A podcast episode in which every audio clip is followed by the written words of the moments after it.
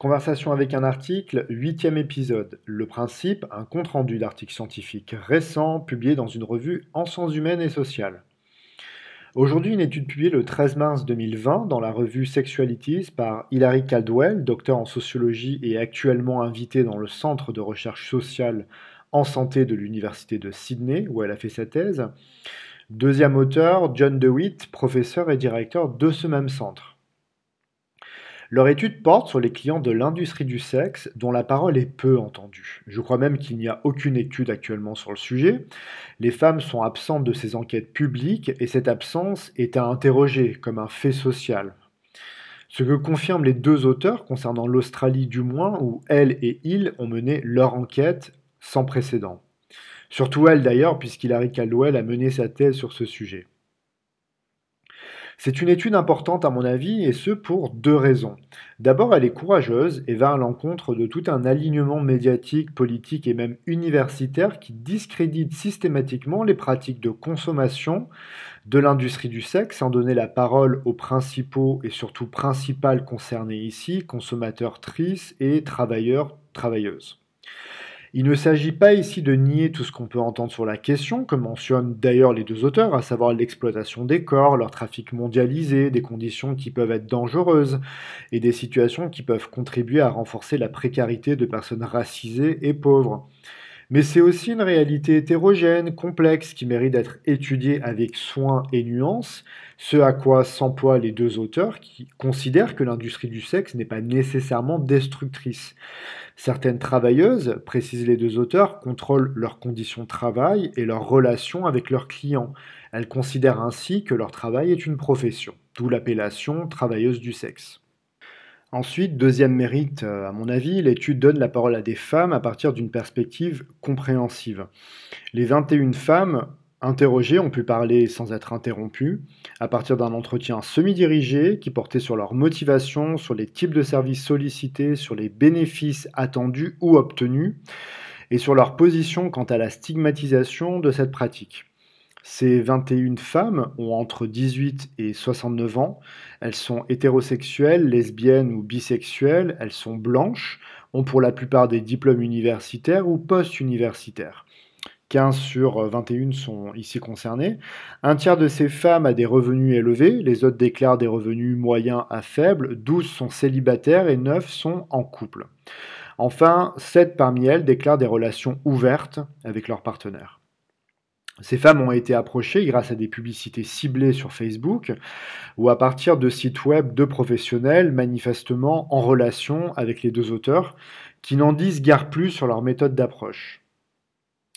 De l'ensemble de ces entretiens et à partir de leurs questions initiales, les deux auteurs ont fait émerger plusieurs thèmes considérés comme importants par les 21 femmes les deux auteurs ont ensuite affiné ces grands thèmes et, en sous-catégories pardon, grâce à un repérage fin effectué avec NVivo, un logiciel ethnographique, pour la retranscription et la notation d'entretien que j'ai eu euh, l'habitude d'utiliser.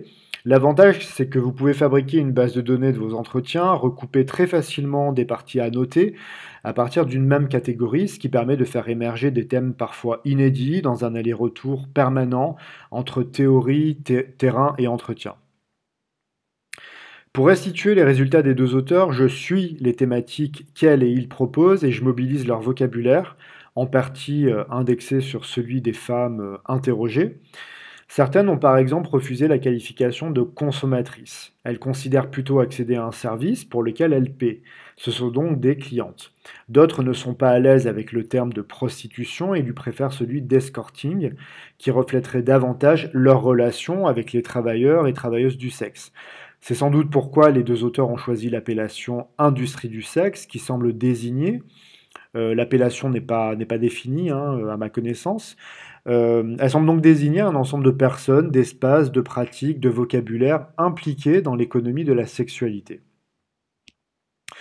Je passe maintenant au résultat de l'enquête. Les deux auteurs se sont d'abord intéressés à la manière dont les 21 femmes de l'enquête avaient pris connaissance de l'existence de l'industrie du sexe, sachant que cette industrie est disqualifiée socialement, d'autant plus quand on est une femme. Il n'est donc pas toujours simple d'accéder aux services proposés. Certaines avaient déjà travaillé dans ce domaine ou connaissaient des travailleuses du sexe qui les ont aiguillées. D'autres avaient déjà sollicité ce type de service. D'autres femmes déclarent avoir lu des articles journalistiques sur la question ou avoir mené des recherches sur Google. Globalement, elles se disent satisfaites de leur expérience. Je cite l'une d'entre elles.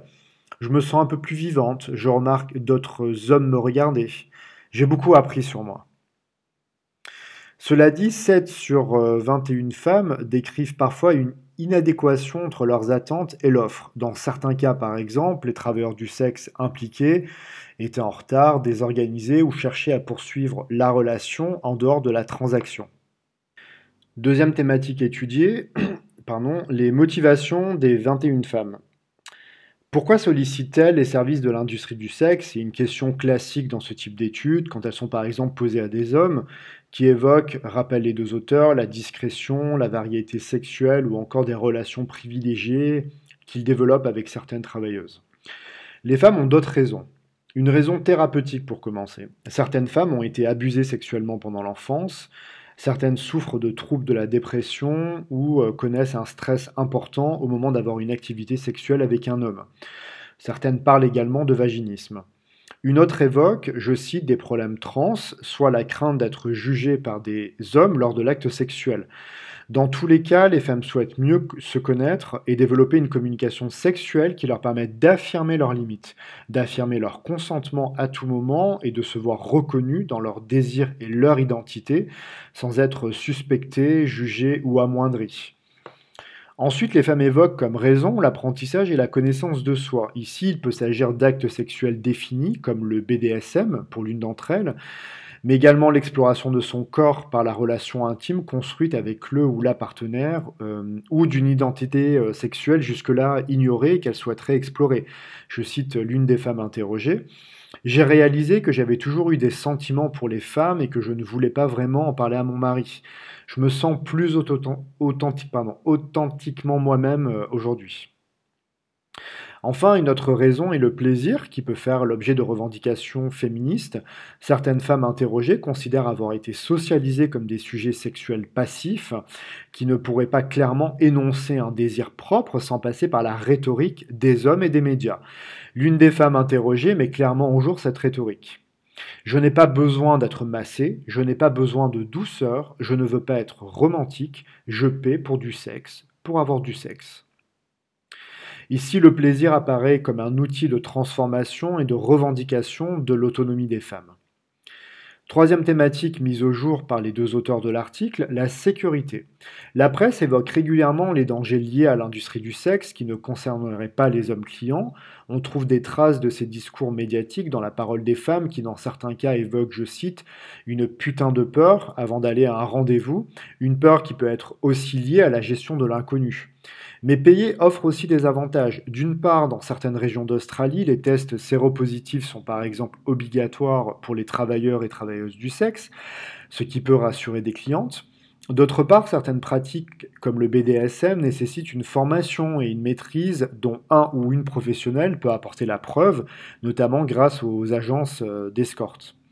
Enfin, payer apporte une sécurité émotionnelle. Les femmes peuvent décider où, quand, comment et avec qui elles ont une relation sexuelle sans avoir à être sexy ou désirable, précisent les deux auteurs de l'article.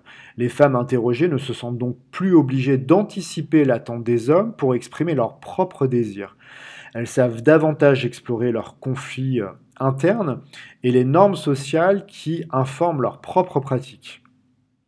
Cinquième thématique, la jurisprudence, la légalisation des services sexuels. Certaines femmes ont d'ailleurs participé à l'étude pour faire valoir leurs convictions, euh, précisent les deux auteurs.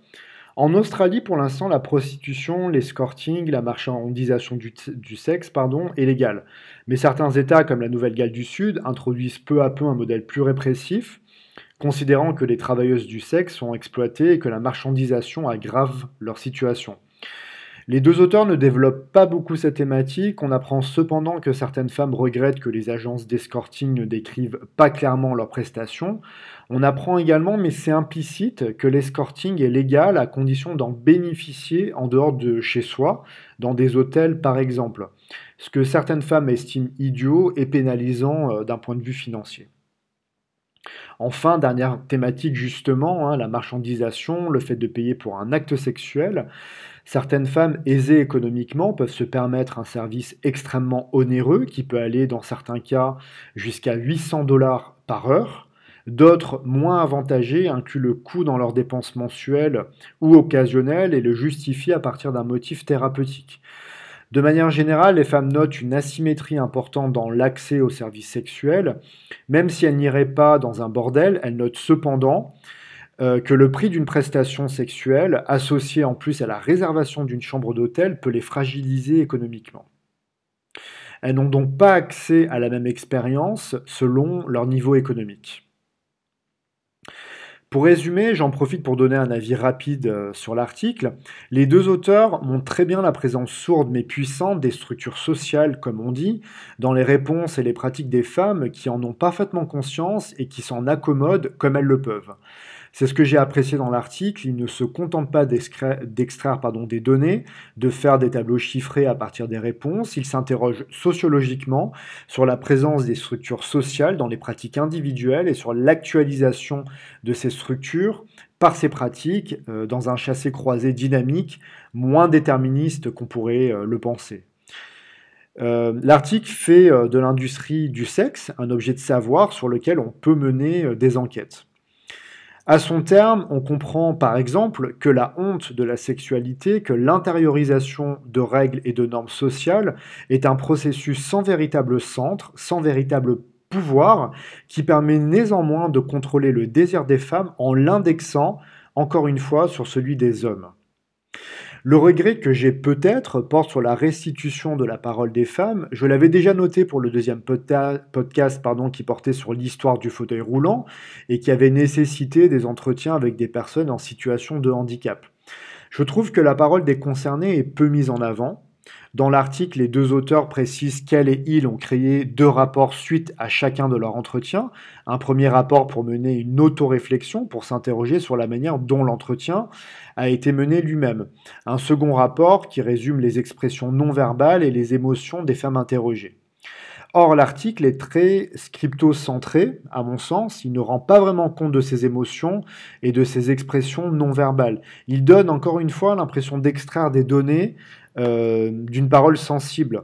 Il se comporte parfois comme s'il avait à sa disposition des centaines d'entretiens qu'il faudrait traiter statistiquement, quand il s'agit plutôt, à mon avis, encore une fois, de prendre soin de cette parole en réfléchissant euh, à de nouvelles modalités de restitution ce qui est peut-être euh, déjà prévu par les deux auteurs, dont je salue l'étude, sans doute une première sur ce sujet, qui connaîtra peut-être d'autres formes, d'autres terrains, qui fera entendre d'autres paroles et d'autres femmes en, mobilisant euh, d'autres techniques euh, d'enquête. Je m'arrête là, j'espère avoir restitué de la manière la plus juste le travail d'Hilary Caldwell. Euh, et de son euh, co-auteur euh, et la parole des femmes, même si bien évidemment je n'ignore pas, étant un homme, avoir un accès limité à cette expérience. N'hésitez pas à lire l'article pour vous faire une idée peut-être plus précise et n'hésitez pas non plus à me faire remarquer des imprécisions ou des éléments que j'aurais passés sous silence ou des maladresses dans le vocabulaire utilisé. À bientôt. Je ne sais pas encore sur quoi portera le prochain podcast. Vous pouvez également me faire des propositions. Euh, nous, on se retrouve euh, prochainement euh, pour une nouvelle thématique.